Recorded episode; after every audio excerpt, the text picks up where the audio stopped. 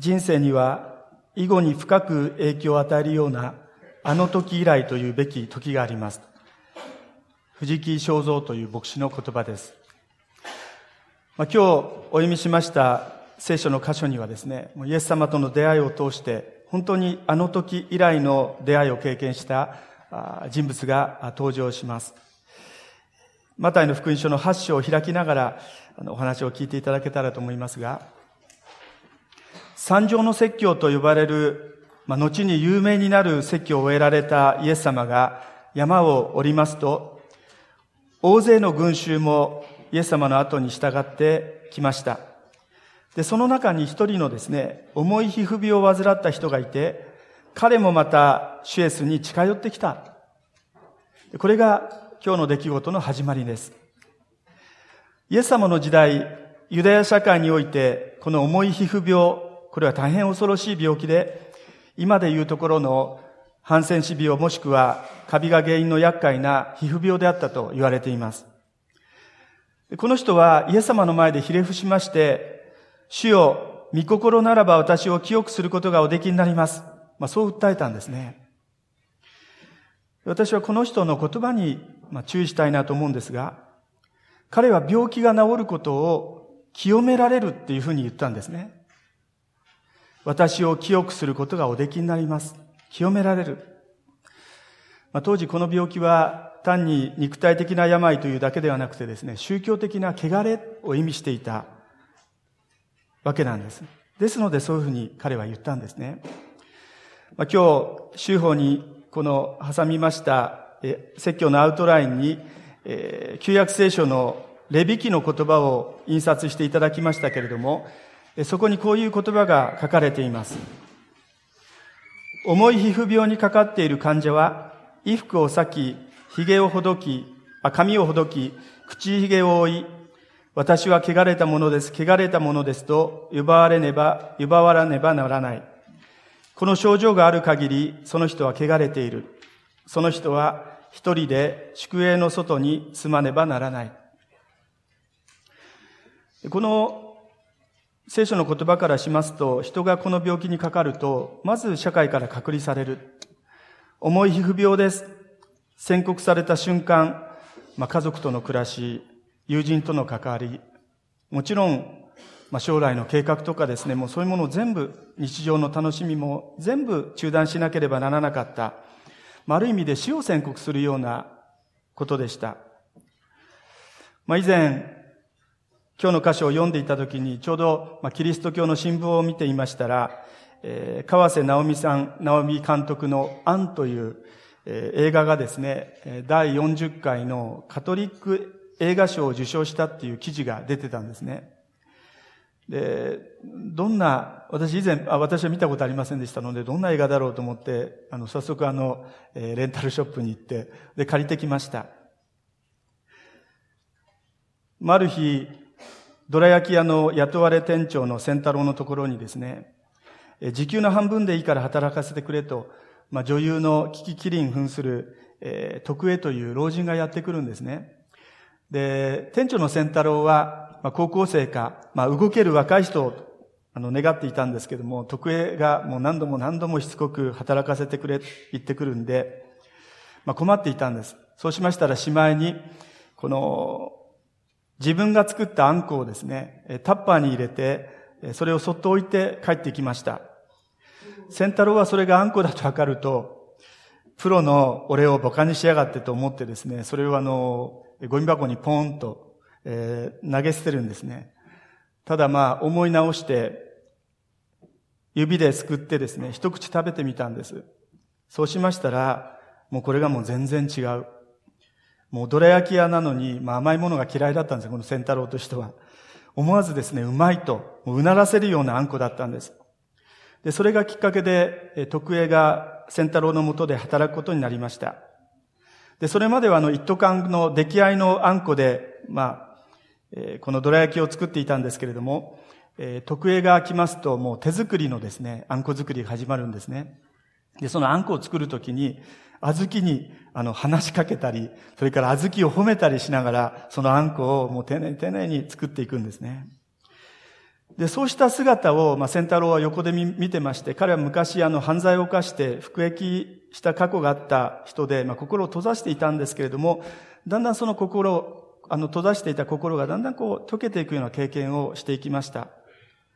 実はこの徳江という人は、あの、ハンセン病を患って、あの、社会から、家族から隔離されて、まあ、施設に住んでいた、まあ、女性でした。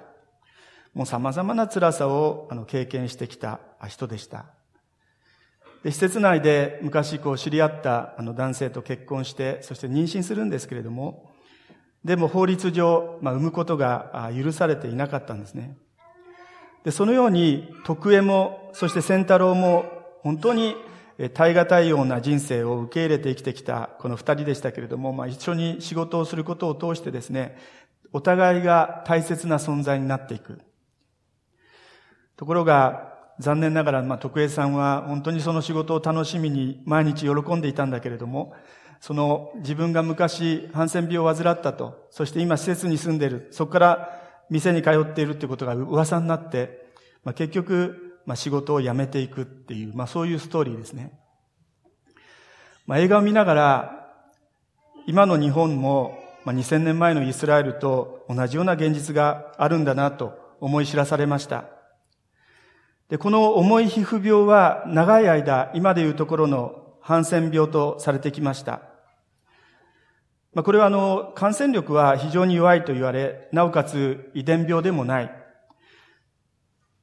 でも日本でもですね、患者さんは隔離され、子供を設けることが禁じられてきた過去があった。まあ、それに対して、あの、最高裁ですか、あの、謝罪した、4年ほど前謝罪したと思いますけれども、でも今でもそうした差別って残っていると思います。聖書に戻りますけれども、この人の苦しみ、この人を苦しめていたものは、この肉体的な苦痛であるとともにですね、汚れたものレッテルを貼られるという意味で、まあ、宗教的にも、それから社会的にも、この相手、なんて言うんでしょう。本当に辛い思いを経験してきた人なんですね。もうその病気にかかった、その病気だけでも苦しかったのに、社会とかコミュニティからもう二重三重の苦しみを背負わされていた人が今日この、ここに出てきた人なんです。私、説教の準備をしながら、この同じ出来事を記録した、あの、ルカの福音書の方を見てみましたら、この時の彼の様子をですね、ルカはこういうふうに記していました。イエスがある町におられた時、そこに全身重い皮膚病にかかった人がいた。そういう言い方でルカは伝えたんですね。言っちゃいけない人がそこにいたっていうことですね。そこにいるはずでない人がそこにいた。そういうニュアンスです。しかもそこにいたというのは、本来その人に当てがわれた場所から移動してそこまでやってきた。重い皮膚病です、重い皮膚病ですって自分のこう顔を見せながらですね、みんな力寄らないでください、触らないでください、つってそこまでやってきたっていうことですね。少し想像力を働かせたんです、働かせたいと思いますが、そういうことが、あの、起こって、そしてここに来てたんだと思うんです。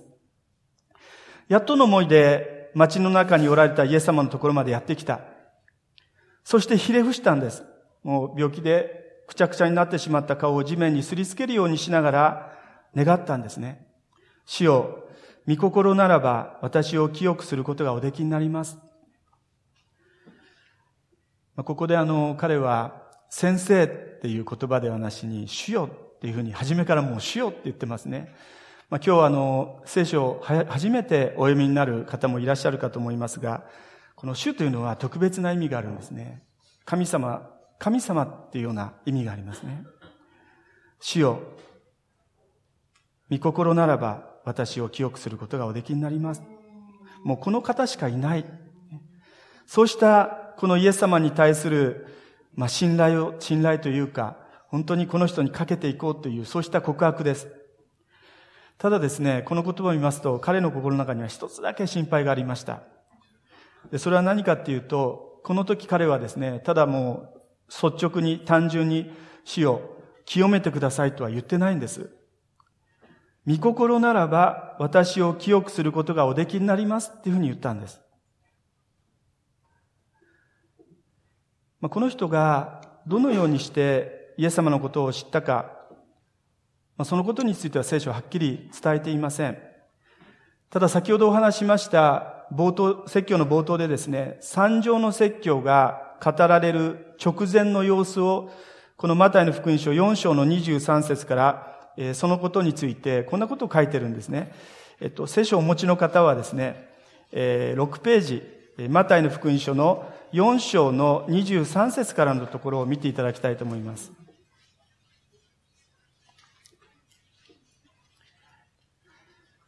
4章の23節イエスはガリラヤ中を回って諸街道で教え、御国の福音を述べ伝え、また民衆のありとあらゆる病気を、病気や患いを癒された。そこでイエスの評判がシリア中に広まった。人々がイエスのところへいろいろな病気や苦しみに悩む者、悪霊に取り憑かれた者、転換の者、中部の者など、あらゆる病人を連れてきたので、これらの人々を癒された。こうしてガリラやデカポリス、エルサレム、ユダヤ、ヨルダン川の向こう側から大勢の群衆が来てイエスに従ったとあります。おびただしい病人を癒した。で、それもあの、ここに、えー、あの、地名が出てきますけれども、これはあの地図で確認しますと、もうユダヤはもう、ありとあらゆるところからイエス様のところに集まってきたって言うんですね。いろんな病気や悩みを抱えた人、悪霊に取り憑かれた人、転換の人、中部の人など、もうありとあらゆる病人を癒された。で、その結果、ガリラヤ元よりデカポリス、エルサレム、ユダヤ、ヨルダン川の向こう側、もう当時のユダヤ各地から大勢の群衆がやってきた。しかも、まあ、今、あの、昨日、あの、空爆がありましたけれども、この外国のシリアまでイエス様の評判が広がっていった。多分そうした一つ一つのことがですね、この重い皮膚病を患っていたこの人の耳にも入ったんじゃないかなと思うんですね。で彼はそのイエス様にかけたんです。自分は汚れてる汚れてると叫びながらもうイエス様のところに行こう。そうした屈辱に耐えながら街中まで出てきました。で、それはイエス様の力を信じていたからです。何としてもこの苦しみから解放されたい。そう願ったからです。でも、彼の心にはですね、一つだけ心配があった。それは、果たしてイエス様が私を癒そうと思ってくれるかどうか、そうした気持ちになるかどうか、そのことを心配したんですね。ですからまっすぐに死を清めてくださいと言ってはいないんです。いや、言えなかった。でその代わりに、死を見心ならば私を清くすることがおできになります。本当に控えめにイエス様にお願いしたんですね。まあ、先ほどの映画の主人公の徳江もそうでした。もう世間は厳しい。それでどれだけ傷ついてきたことか。そしてやっと掴んだ幸せですね。あんこ作りを本当に楽しみにしていました。ささやかな幸せです。でもそれも世間は奪っていく。でそうしたことの繰り返しでしたから、何か起こるとですね、すぐ過剰反応するわけですね。傷ついてますから。もう傷つきたくなりませんから。で、今日、ここに登場するこの人も、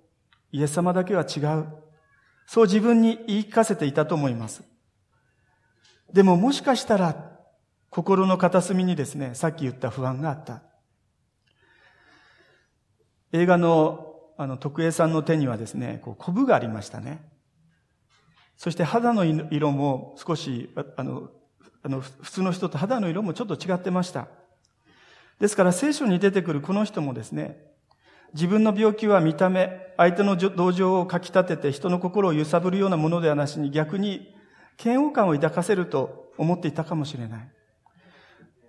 今では治る病気、感染力も弱い、実証済みですけれども、これ2000年前のユダヤの出来事です。でそうした諸々のことを考え始めたら、もう本当に自分自身がなくなってきてると思う。ですから、彼は心の中でですね、イエス様果たして私を癒す思いになってくださるかどうか。それが唯一、彼の心の中にあった不安だと思いますね。心配だと思いますね。でもどうでしょうか ?3 節見ていただきたいんですけども、ひざまずいたこの人にイエス様は、こう触られたんですよね。手を伸ばして触れられたって書いてあります。イエス様は口をお開きになる前にもう手を伸ばして触ってしまった。全身重い皮膚病に侵されている人にもう触れてしまわれた。当時誰もが近づくのを恐れる病人です。周りにいた人たちは、この人が重い皮膚病の人だって聞いた途端にですね、こう後ろに下がったと思いますね。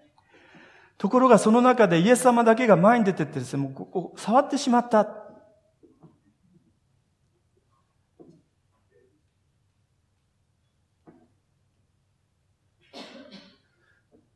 一つ、まあ、覚えておきたいことがありますけども、福音書を見ますと、イエス様は多くの病人を癒されています。ただ、誰かを癒されるときにですね、触ることをしないで癒すことをたくさんなさってるんですね。ある場合は約束の言葉だけ、あの、百人隊長って人に与えたら、その時間にその娘が癒されていたっていう記事も出てくることです。ところがですね、この時は、わざわざ彼の体に触れられた。それには理由があるからですね。この人の体に触れることがこの人にとってどんなに大事だったか。イエス様はそのことをよくご存知でした。彼の負っていた病気、彼が受けていた心の傷は、単に体の病気によるものだけではありません。もう誰からも相手にされずに、無視され続け、馬鹿にされ、しかも先ほどの旧約聖書の言葉にありましたけれども、自らもですね、私は汚れたもの、私は汚れたものってみんなに言うようにっていうふうに言われていた。そうに叫ばなければならない。そうに自分を見なければならない。そのようなものとして自分を卑下しなければならない。そうしたアイデンティティを刷り込まれていた人であります。そこに彼の心の傷、痛みがありました。イエス様は、そうした彼の本当に深く痛む傷を優しくですね、そして温かく手を置いて、それに触れる、触れることを通して癒そうとなさった。癒してくださったんですね。この人からしたら、もう何年もいやもう何十年も経験してこなかった手の感触だったと思います。もう久しぶりの感触ですね。感染する可能性もあるのに、触ったら汚れを受けることになるのに、でもこの方はですね、それを超えてあえて触ってくださった。そして、彼の耳からも、よろしい清くなれと、イエス様の言葉を彼は聞いたんですね。私調べてみました。このよろしいっていう聖書の言葉の意味を。そうしましたら、直訳するとですね、私はそれを望むっていう意味だっていうのが分かりました。あなたがそのようにお考えになるならば、あなたが望んでくださるならば、私を清くすることがおできになりますってこう言ったのに対して、イエス様はよろしい。私はそれを望むって言ってくださった。つまり、彼の問いかけに対する、彼の疑問に対するイエス様の明確な答えですよね。私はあなたを癒したい。それだけではない。手を差し伸べるっていうのはですね、これもあの、ユダヤの習慣では、ごめんなさいって言って、仲直りする合図だそうですね。和解の手を差し伸べるっていう行為ですね。イエス様はこの人に対して何も悪いことをしていない。でも、ユダヤ社会を代表するようにですね、本当に今まで辛いことをしてしまったね。許してくれと、イエス様の方から和解の手を差し伸べてくださった。で、そうした上でですね、彼の手を取り、そして、これからこういう形で社会に復帰していくように、その手続きを示したわけですね。最後に、この八章の一節の言葉に注目して終わりにしたいんですが、8章の一節にですね、イエスが山を降りられるとっていう言葉があるんです。まあ、今日聖書初めてお読みになる方もいらっしゃると思いますけれども、聖書の世界では山というのは、この神様に近い場所を表します。それに対して海というのは、あの世俗の世界をまあ意味するって言われてるんですね。山に登って神様と出会う。山に登って十回をいただく。山に登って、あの、キリストの体がこう変貌していく。山っていうのは神様に近い場所です。ところが、ここでイエス様はその山から自ら降りられたっていうんですね。ある先生が、このイエスが山を降りられるという一言の中に、すでに大きな福音があると思いますっていうふうに語ってました。本当そうだなと思うんです。教会の礼拝に私通い始めた頃、日曜日に礼拝に来ることで、心をなんかこう選択していただくような、えー、そういうあの経験を何度もしました。で、月曜日はまだちょっと綺麗な感じなんですけども、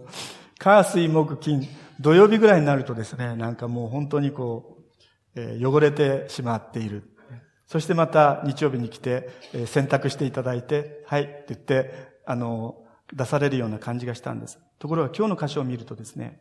私たちははい、選択した、ポーンって言うんじゃなくて、イエス様ご自身がその山を降りられたって言うんですよね。降りられたので、そしてみんながそれに従ったんです。私たちの神様、イエス様という方は、自分一人にが山にとどまるのではなくて、